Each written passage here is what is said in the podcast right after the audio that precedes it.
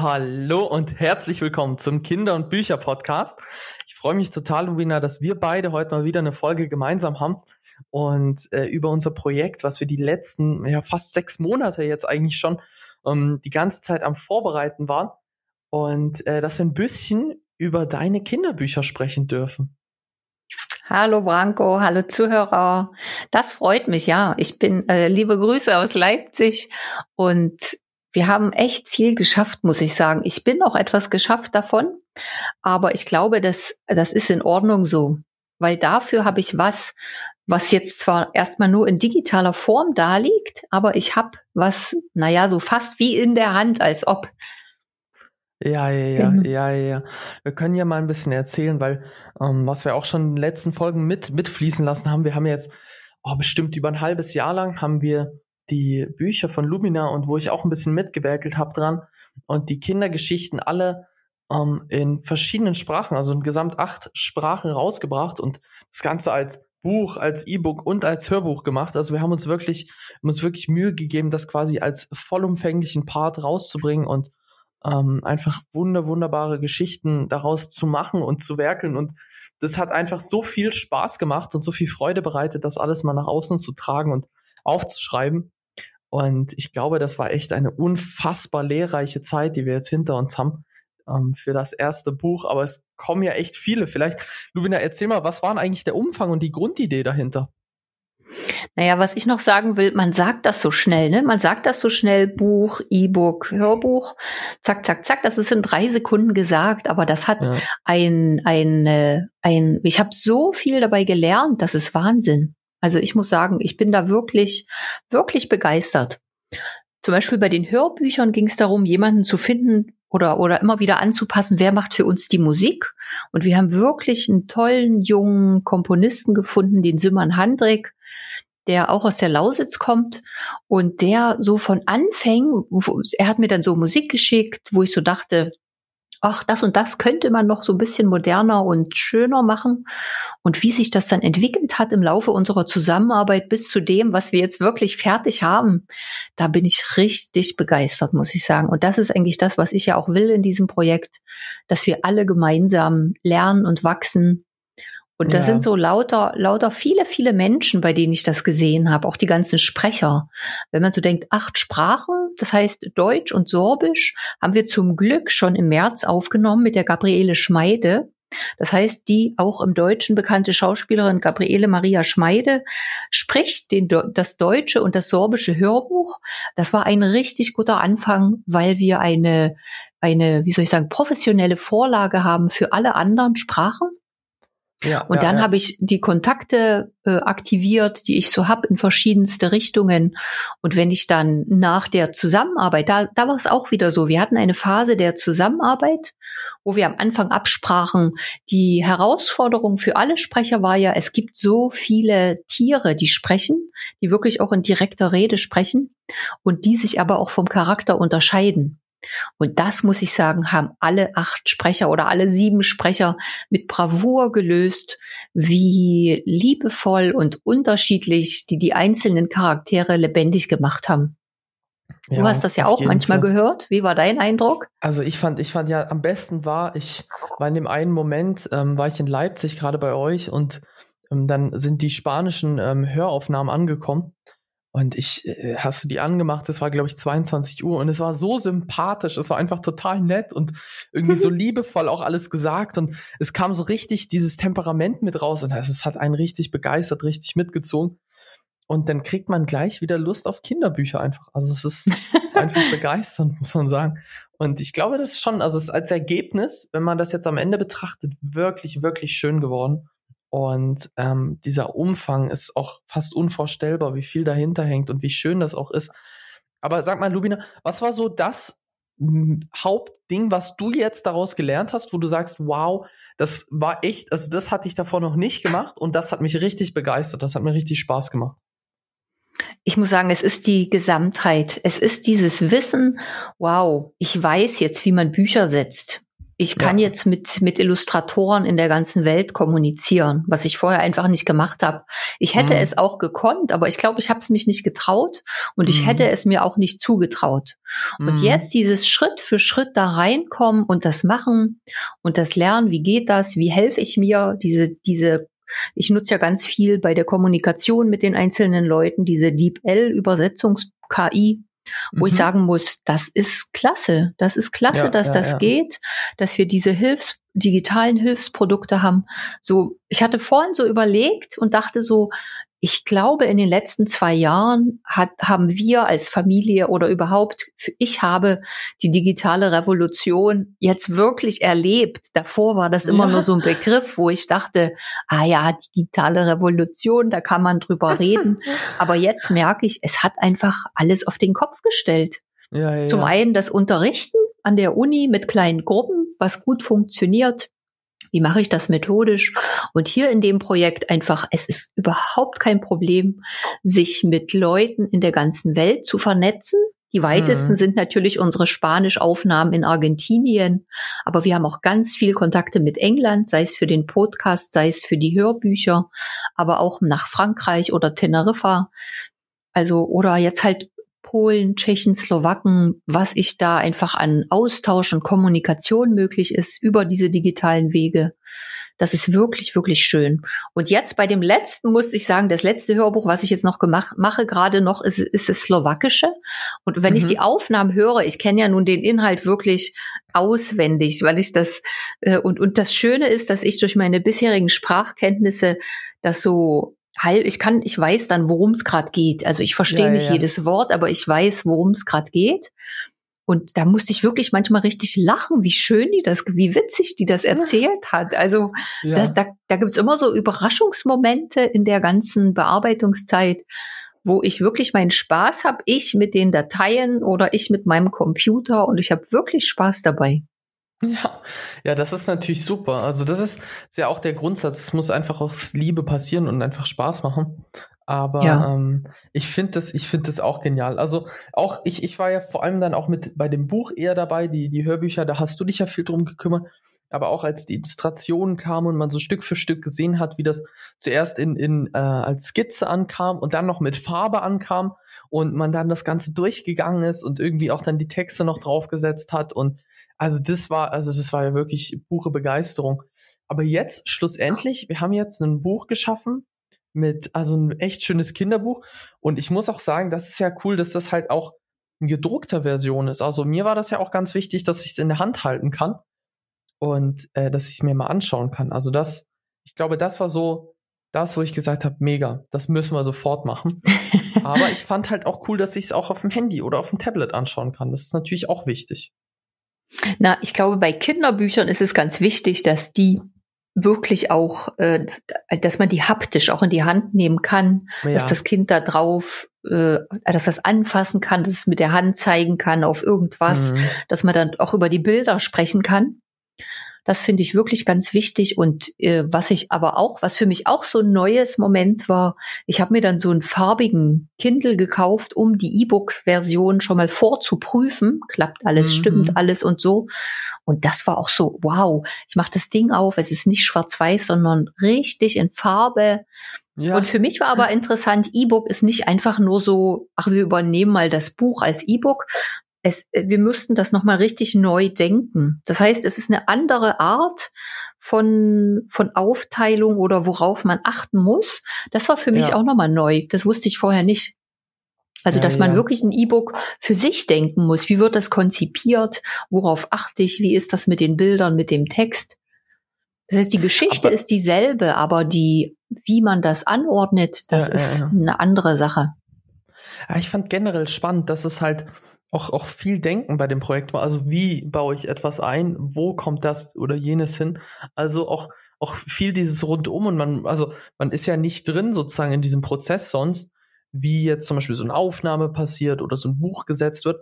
Und diese Gedanken auch äh, sich dann zu machen, aha, ich will jetzt ein Buch machen hm, was brauche ich denn dafür? Okay, und wo, wo bekomme ich das her? Wie, wie schätze ich jetzt ein, ob das gut oder schlecht ist? Oder wo, wo kann ich da jetzt quasi reingehen? Und diese ganzen kleinen Fragen auch, das ist ja das Spannende, dass man die einfach auch im Prozess dann mit gelernt hat. Das war ja das Schöne eigentlich. Ja. Und äh, das hatte irgendwie auch, auch was total Belebendes, einfach mal neu machen quasi. Weil das so viele neue Erfahrungen sind. Ich glaube, das Ja. ist im Leben immer wieder wichtig, was Neues zu finden. Äh, Und ich muss sagen, ich habe jetzt nach diesem ersten Buch großen Respekt vor allen Verlagen und vor Mhm. allen, die vor allen, die sowas machen, auch den Tonbearbeitern. Und ich habe aber die ganze Zeit so eine innere Freude, so ha. Und ich habe es jetzt auch schon so ein bisschen gelernt. Ja, ja, das ist natürlich super. Aber sag mal, was waren so, also du hast es ja auch super vielen Leuten schon erzählt und wir posten ja die ganze Zeit auf Facebook und wir sind total aktiv, aber was waren so die Resonanz, die du bekommen hast? Was waren deine bisherigen Erfahrungen, wenn du das mal erzählt hast? Positiv, positiv Ja. wirklich. Oder halt von denen, die jetzt auch die Texte sehen, übersetzen, mitmachen oder die, die, die unsere neue Homepage lubina-heiduk.com mit übersetzt Ja. haben. Die haben wir jetzt auch in acht Sprachen. Das war auch noch mal eine große Arbeit. Die waren alle begeistert. Die finden das schön. Und ich Ja. glaube, ganz wichtig sind dabei diese wirklich schönen Illustrationen. Und ich bin Mhm. froh, dass du den Illustrator gefunden hast. Und wir haben auch, was ich dann natürlich finde, dass man, dass wir dann, wenn wir dann so die Arbeitsprozesse durchdenken und sagen, aha, und beim zweiten Buch machen wir das dann so und so. Und da Mhm. habe ich da jetzt schon so eine Struktur gemacht und damit angefangen. Das ist auch, Mhm. das bringt auch so eine innere Zufriedenheit und Freude. Total, total. Wie, wie fühlst du dich mit dem Gedanken, dass wir jetzt noch äh, allein aus der Reihe noch vier weitere Bücher haben? Ich muss sagen, mir gibt es so eine Sicherheit, weil ich denke, das war es noch nicht, das geht jetzt noch weiter. Ja. Und dass ich Ja, das mit dieser und mit diesen, mit dieser Wiederholung von Arbeitsprozessen, auch dass sich alle, die mit uns zusammenarbeiten, daran gewöhnen. Ich glaube, Mhm. das ist auch immer gut. Dass sich so, Mhm. dass man so eingearbeitet dann ist. Das Ja, fühlt ja, sich das gut an. Und sonst muss ich das, sagen, das aber Team sozusagen steht, man Mhm. weiß, wer bekommt welche ähm, Sachen mit auf den Tisch, wer kann das vor allem super gut und äh, wo macht das einfach auch Spaß, mit den Leuten zu arbeiten, klar. Oder was ich bei den Hörbüchern merke, weil ich ja nachher die Hördateien alle nochmal bearbeite, Mhm. äh, wie individuell das ist. Das ist wirklich jeder Sprecher und jede Aufnahmesituation, ob die das jetzt zu Hause mit ihrem eigenen Mikrofon machen oder im Studio, ist wirklich anders. Das wirklich Mhm. individuell, worauf ich dann achte und welche, was ich dann wie bearbeite. Ja, ja, ja, ja. Das ist wirklich. du warst ja jetzt auch in dem Kontext öfters mal im ähm, Tonstudio, habe ich jetzt mitbekommen. Oder also logisch habe ich das mitbekommen. Ähm, aber wie ist die Erfahrung auch in einem Tonstudio dann gewesen? So, also Ja, war, ja ja- auch, war das neu dann? Doch, meine, sonst, also ich war schon einmal im Tonstudio für ein Projekt, für dieses Mhm. Sorbisch lernen, für dieses für Sorbisch Lernprogramm. Und sonst habe ich mit Tonstudio jetzt nicht so viel, so viel Erfahrung. Okay, Aber darauf okay. aufbauend haben wir das gemacht. Und es ist natürlich toll, wenn die eigenen Texte eingesprochen werden und man dabei Ja. ist, ne? Das ist, Das ist schon mega. so. Ja, Und ja, wenn ich ja. aber jetzt dran denke, dass es bald soweit ist, dass die Bücher und alles auf den Markt gehen und rauskommen, dann fühle ich mich schon so ein bisschen aufgeregt. Also das Ja. nimmt langsam zu, weil ja der Moment näher rückt. Ähm, einfach so dieses Gefühl, wie wird's? Wie werden, wie werden die Reaktionen dann tatsächlich Mhm. sein? Was wird passieren? Was bekomme ich an Feedback?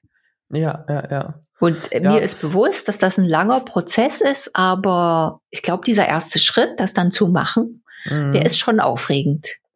Aber sag mal, hast du, hast du bisher Leuten schon die Bücher gezeigt? Wir hatten ja auch jetzt, also wir haben ja eine große Charge an äh, Probeexemplaren schon mal gemacht. Ähm, hast du die dann auch Leuten gezeigt und mit, mitgegeben oder äh, noch nicht? Also weiß das schon jemand sozusagen, wie es tatsächlich aussieht, außer dass es quasi gemacht wird? Ich habe den, ich habe eigentlich bisher mich beschränkt auf die, die im Projekt mitmachen Ja. und ja. denen auch die Hördateien mal gezeigt, also so, dass die einzelne Kapitel mal reinhören können. Mhm. Da war eigentlich wirklich positives Feedback. Die waren wirklich begeistert, egal Ja, für welche Sprache. Und sonst habe ich einzelne Bilder oder auch die Cover gezeigt.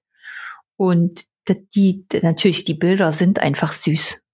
Die Bilder sind einfach süß, da kann man Ja, auch nichts ne? sagen, ja. Und bei dir, Das hast du das mal gemacht? Oh, ich habe das fast allen immer gezeigt. Ich habe Ja. grundlegend jedem gesagt, ja, ja, wir machen das jetzt und gezeigt und äh, auch auch die Bücher mal gezeigt, diese Probebücher und es, es war ja auch von von Grund auf nur ein positives Feedback, weil es einfach auch ein schönes Projekt ist und es fällt ja auch total aus meinem Muster, sozusagen meinem geschäftlichen Muster, was ich ja sonst habe, sozusagen äh, mhm. raus ist ja mal was ganz, ganz anderes. Und ich glaube, auch das ist natürlich nochmal was Schönes, einfach, dass man seinen Horizont erweitert. Und ich muss auch ehrlich sagen, zum Beispiel, dass wir jetzt hier den Podcast machen, auf die Idee, also ich wäre ja sonst gar nicht auf die Idee gekommen, irgendwie Podcast als Medium zu nutzen in anderen Kontexten. Und mhm. ich habe sofort, nachdem wir den ja gemacht haben, hat mich das inspiriert und ich habe gedacht, Mensch, wo kann ich denn noch einen einbauen? Wo ist das noch sinnvoll?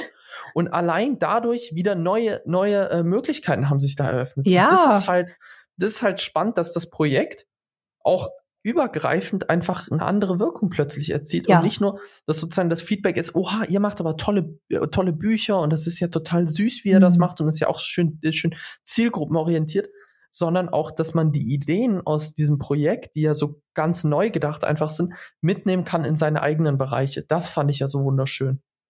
Und das ist ja eigentlich auch wirklich was ganz Wichtiges, weil ich merke, dass wenn ich jetzt zum Beispiel im Unterricht habe ich jetzt auch, mhm. da ich ja jetzt Audiodateien bearbeiten kann, weil ich das jetzt gelernt habe und ohne das mhm. Projekt hätte ich das nicht gelernt, kann ich dann Audiodateien so bearbeiten, dass wir zum Beispiel Pausen haben, wo die Studenten mhm. dann die Fragen beantworten. Oder ich habe auch Lust, mal ein Video zu machen, so ein Erklärvideo zu irgendeinem lexikalischen Thema. Ja. Und das sind, wie du sagst, das sind so Synergien oder, oder Effekte in andere Bereiche aus unserem Leben ja, ja, ja. was wir sonst nie hätten. Oder ich habe überhaupt keine Hemmung mehr, äh, irgendein Bild von jemandem zu bestellen, weil wenn, wenn ich das irgendwo brauchen würde. Mhm. Und das sind so mhm. neue, neue Fähigkeiten. Sag mal noch, jetzt, wir haben auch zum Beispiel Videos, YouTube-Videos gemacht und ich glaube, wenn der Podcast gerade online ist, sind die auch schon online und ähm, wir sind ja auch super viel vor die Kamera gegangen, was ja davor gar nicht mhm. unser Thema war. Wie war das für dich? Also ich muss sagen, das ist auch ganz wichtig. Ich habe mir nämlich jetzt gedacht, ich bin ja auch in diesem Chor Westklang in Leipzig ja. und vor einem Jahr, wo Corona war, haben die ein Video mit mit Einsingen aufgenommen und ich war mhm. damals, ich konnte damals nur die die Tondatei hinschicken, weil ich mich überhaupt noch nicht mit diesem Videodreh angefreundet hatte. Das ging mhm. einfach nicht. Und jetzt hat der Chor, das kam jetzt die Tage, den ersten Chorpreis von Sachsen gewonnen mit diesem mhm. Video, wo ich sage, ich bin total stolz.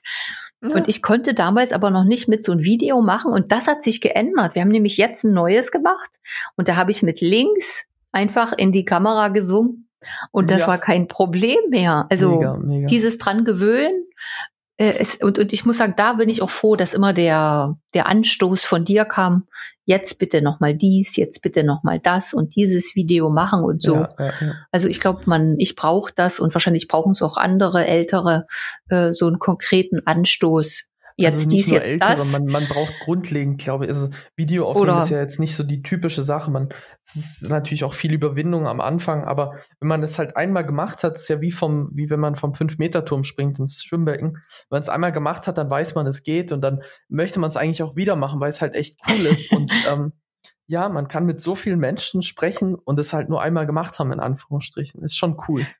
Na, waren für dich unsere gemeinsamen Videos auch so ein Schritt? Auf jeden Fall, also definitiv auch in die Richtung, weil sonst war ich ja immer entweder hinter der Kamera oder habe mich drum gekümmert, dass irgendwelche Aufnahmen passiert sind. Und ich war ja schon ab und an natürlich dann auch vor der Kamera und habe irgendwas erzählt, aber halt nicht so aktiv und auch nicht in diesem Kontext einfach. Und das war natürlich mhm. schön. Und ich muss jetzt auch noch sagen, also mit der eigenen Mutter vor die Kamera, ein eigenes Projekt, also das ist, das ist doch, also mehr kann man sich gar, gar nicht wünschen, sozusagen. Das ist ja super, auch von der Beziehung, vom, vom Allgemeinen, das macht richtig Spaß und dann noch äh, neues Lernen. Also ich bin total begeistert. also Lubina, ich glaube, das war jetzt so ein richtig guter Schlusssatz. Ja, auf jeden Fall.